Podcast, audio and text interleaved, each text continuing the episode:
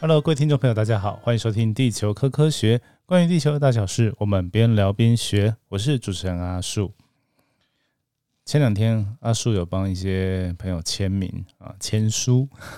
签那个《地震一百万》跟《海洋一百万》的书。然后啊，为什么会这个东西呢？其实是因为在呃前几前前几个礼拜啊，阿树在那个。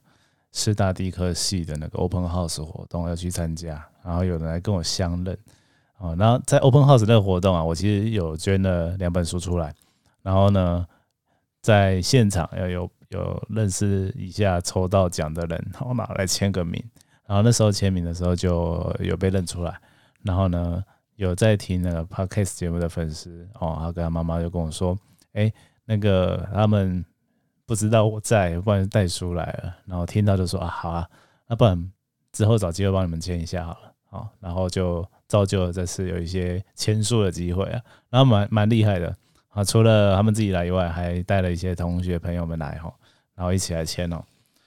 然后我记得他们名字好像是，反正这样讲应该也不会认识他们，对，就是叫诶，快速讲一下，佑君啊，弘毅啊，然后伟川啊。然后另外还有两个，就是夏涵啊跟魏哲啊，我快速念一下啊，就是他们啊有有有三个月陪同学来，然后有一些没有机会来，但是我有签到他们的书了，对啊，然后那天也跟他们稍微小聊一下啊，觉得蛮有趣的，对，可以这样子。啊，所以要跟大家讲这件事情是说，哎，真的有机会路上遇到他说的时候，可以来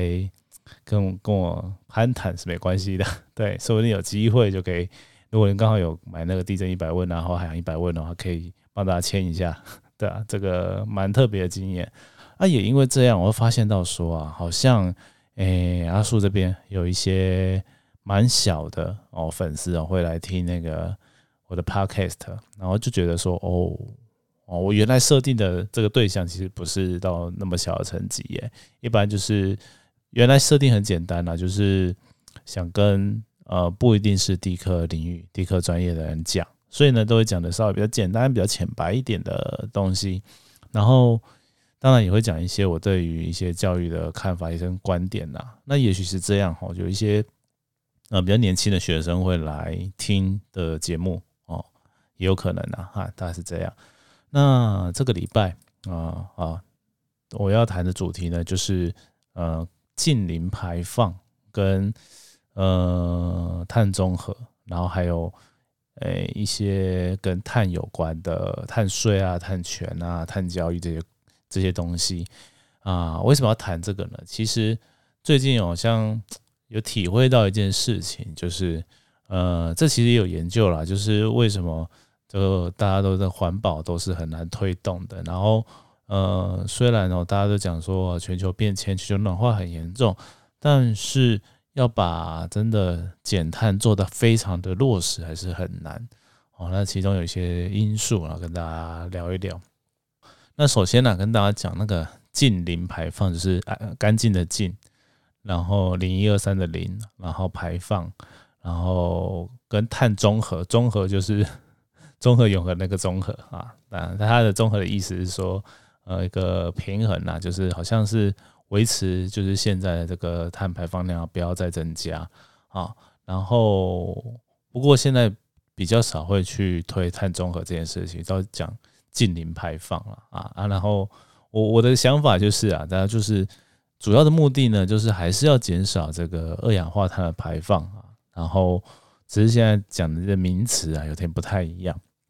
好。那回过头来，为什么要讲说这个二氧化碳呢？那很多人可能知道，但我还是提一下，就是呃，地球啊有温室效应嘛。那温室效应就是水蒸气啊、二氧化碳啊、甲烷啊，然后氧化亚氮啊，就是 N2O O 啊，诶，是这样吗？二的，对，好像是对。然后氟利碳化物啊，各种啊，臭氧啊，这些都会造成温室效应。然后呃，国中才会教啦，就是这些是会造成温室效应的气体，然后就叫温室气体。然后当人类这活动啊，然后大量增加，主要是二氧化碳、二氧化碳为主。那当然水汽跟甲烷也是有了，那尤其是二氧化碳是比较明显的增加嘛，所以大家在讲全球暖化的时候，都会比较着重在二氧化碳上。那大家也可以可能会看到一个经典的图，就是呃，随着二氧化碳的浓度啊逐年有个增加的变化的那个趋势图，然后跟呃工业革命后呃温度上升的变化嘛。好，那这个现象啊，就是大家去引引的时候啊，就会有一些想法啊。我刚刚讲的碳中和跟近零排放都是。那碳中和的话，我我这边再介绍一下，它是指说，呃，是企业啊组织它在一定时间内哦，它排放的二氧化碳的量呢，跟它去做那个植树，就是种树，然后或者是使用那个再生能源减少这个碳的哦减碳量的相互抵消哦，使碳大气的碳排放量跟现在哦是差不多五增五减，叫碳中和。哦，因为你要叫大家一下子做到都没有无无碳，这是不太可能。所以在稍微大家开始注意到全球暖化的议题的时候呢，会会用这个方式来去做应对。但是啊，原来像之前大家想说京都议定书嘛，然后是想要去有效的减缓，但是呢，发现到说，哎呀。这还是很难呢，哦，所以现在有就多一个叫巴黎协定，然后各就是有一些不同的国家，然后他会提出如何减少哦排碳，然后跟减延缓这个暖化，或者是说气候调试，就是我们暖化很难挡住了，但是有没有办法呃去因应它对气候的改变，然后让人类比较可以适合在这样的变动很大的环境下生活，好。那但是呢，现在就会有推这个叫近零排放了，哦，就是它跟碳中和的概念有一点点不一样，是说它直接我们先想办法尽可能哦去减少呃使用这些会产生碳的来的能源，然后从源头去减少排放量嘛，好，然后当然除了能源呢，还有那个资源，比如说呢，像生产水泥或者是石油化学工业啊，这些都都是因为你石油化学工业是拿石油嘛，那你做做的过程中，当然还是会产生好一些碳排，然后跟呃，像我做做水泥也产生很多二氧化碳，然后它也是需要很多的能源好的东西。好，然后当然其他的还有大概百分全球大概百分之五十五是刚刚讲的这个哦，就发电啊，或者是汽机车啊。然后跟一些生产的东西，那百分之四十五就是工业农农产品哈制作加加工的过程相关呢。好，那想要哦达到那个近零排放呢，就是呃我们必须要减少这些的量，然后真的减少这些量，从资源跟开采就是要减少。然后呢，那你需要能源要怎么办呢？它就是是尽尽可能使用的再生能源。所以，当然就是目标是想办法可以到近近零的意思，就是没有嘛，就是你都不进都不要使使用哦，这些会产生排碳的东西哦。那其实真的要做到，真的是我在想，就是你一定要用不产生二氧化碳，然后不产生碳排的这些能源嘛，就是几乎都是用再生能源的啦。对，好，然后资源也是，就是你可能要把它回利用回收的方式。哦，去减少你呃在过程中会产生的二氧化碳，这样好。所以要做到这件事情呢，其实蛮难去让企业哦，因为做这件事情都应该不是我们人呐，一般人呐是企业，然后企业要做这件事情其实很难主动，因为大家呢都会选择成本低、利润高的做法嘛。对，那目前如果再生能源还要先投入很多资源去做的话，或者很多钱去做的话。那当然就是企业比较难有动力嘛，因为他为了要赚钱，他当然是挑便宜的东西来，呃，来使用嘛。然后蓝煤啊、石油啊，然后天然气还是相对便宜的话，他就会用这个。那再来就是呃，我们做呃怎么讲可回收的的制成都会比较呃，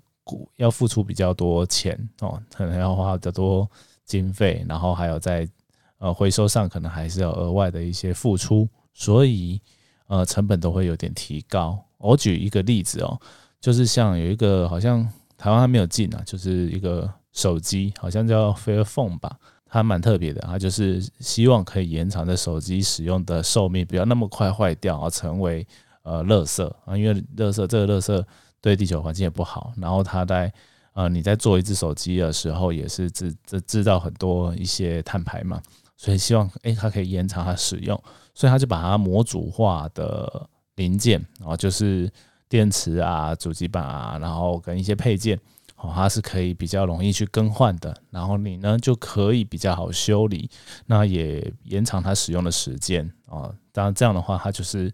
会，可是它这样子其实在制造上哦，跟贩售上的呃成本都比较变高了。好，那就就会没没有办法那么吸引人去买啊，有可能会这样。好，所以讲到这个，就是说啊，那你为要怎么办去呃让企业会去想要。去做呢，其实就要有点被动啊。被动的就是说，我们可能利用呃市场交易，或者是利用政府，大家可能比较好理解，就是政府好去限制啊。比如说我一个政府，我把针对我国家的企业好，然后给每个企业呢一定的碳权，就是排碳的权利好，然后呢碳权好，那每个人可能就。有可以有多少的排碳量？每个企业哈有多少的排碳量？好，然后你如果呃增加的话，你就必须要付更多的钱去买这碳权，或者就叫做碳税或碳费用。好，然后呢，就你你你付当我的定这些碳费或者是碳税，啊，就是你要政府跟这些企业收的钱哦，就是你多排碳的这些钱收的越高啊。他当然就会，他就会讲，我刚刚讲到了嘛，大家就会考虑成本嘛，大家选择比较低。当他啊选择石油或天然气啊或来发电的话，诶，他还要付更多钱，那他当然就会自然去选择呃再生能源嘛，对，就是这样。好，那碳交易系统也是类似啊，可是它是比较比较复杂，它可能是呃国际的呃跨国的一些认证哦去做的。那这个在欧盟好像有这样做了，对，好，今天大概只是想跟跟大家讲呢这基本概念然后不会讲太细。好，但是呢，这个我刚讲的啊碳权或碳税啊这些东西哦，然后跟衍生碳交易，那为什么会有叫碳交易这件事情呢？就是说我今天啊，我这企业可能有呃一定的碳权，好，但是呢，我我不止不用缴碳税，但我用了很多很多再生能源，哎。我有很多呃扣打，就是就是我，譬如说可以排排个我五百公升好了，因为我不太知道那个，你大家想象一下单位啊，比如说我可能要每每个月啊，或者是每个礼拜我可以排五百公升，但是有这个权利，但是呢，我只用了一半啊，好两百好或三百这样，然后呢，我多的呢，多的这两三百呢，就可以把它卖给别人用，好对。这是想象嘛，这不是实际上的数值啊，大家就是大概想象一下，说，哎，我就是有多多的哈可以用的，然后就把它卖给别人，对，那就是一种碳交易嘛。好，那所以啊，这个其实啊，中中间会非常的复杂。第一个就是，如果那个这个碳的税金啊，或者是交易的制度没有设计好的话，哎，那其实你很难。遏制 这个，大家很努力用碳这件事情啊，说不定就会被人家不好的利用啦。好，然后呢，再来就是，呃，如果你这个全世界哦，只有几个国家、少数国家在做的话，哎，你没有做这些限制的国家呢，大家大家可能跑去你那边设工厂，哦，到那边去排放 碳啊，这样的话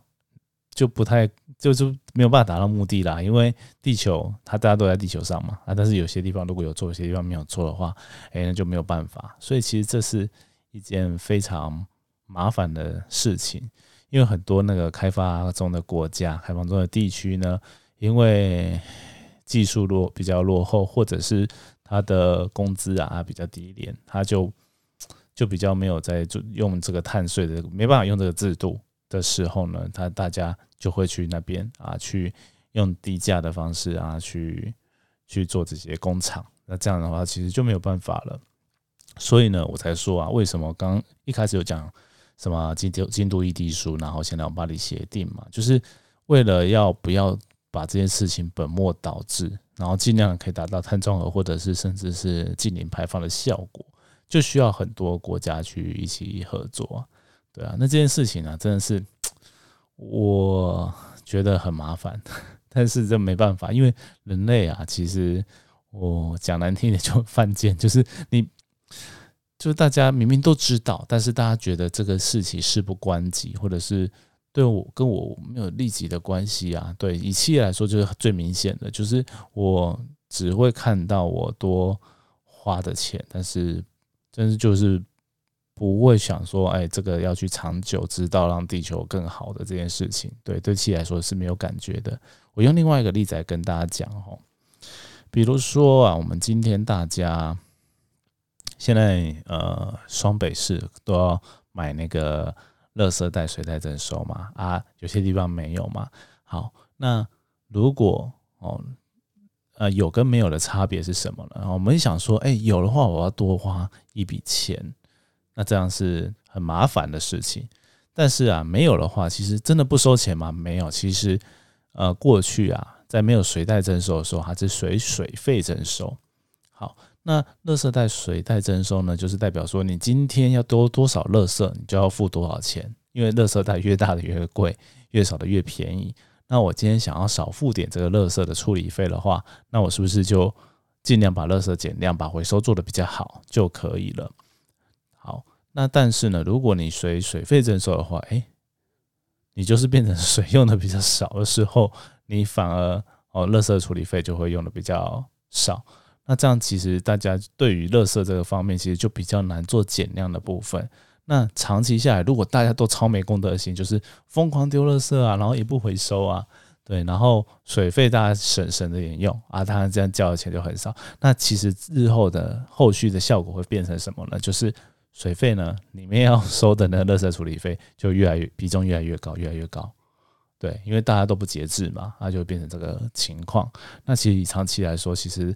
我们人没有感觉，但是实际上付出了更多的垃圾处理费用。嘿，就是这样。所以为什么这些就是比较密集的双北会开始使人口比较密集的双北是开始使用这方式呢？一方面当然就是呃要让大家减量，它比较好处理。那另外另外一方面，它其实比较合理的一个方式啦。对，好，那就跟大家用这例子来讲。好，那当然很多这环保议题都是类似哦，是因为人们呢都感觉到跟我没有关哦，所以呢就是没有那个主动去做行为的方式。那像刚刚讲这个垃圾袋哦的例子呢，就是哎，垃圾袋有直接的关联啊，我的垃圾。袋买的越小啊，用的越少，当然就是越少的付钱。那当然的这样子呢，就是等于把垃圾袋的费用跟呃我们民众丢垃圾这个心态呢，就是连接在一起了。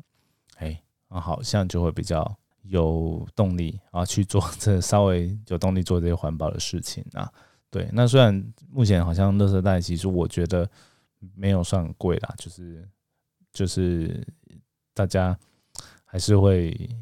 我觉得减量这件事情还是需要再加强的。对，一因为我自己阿叔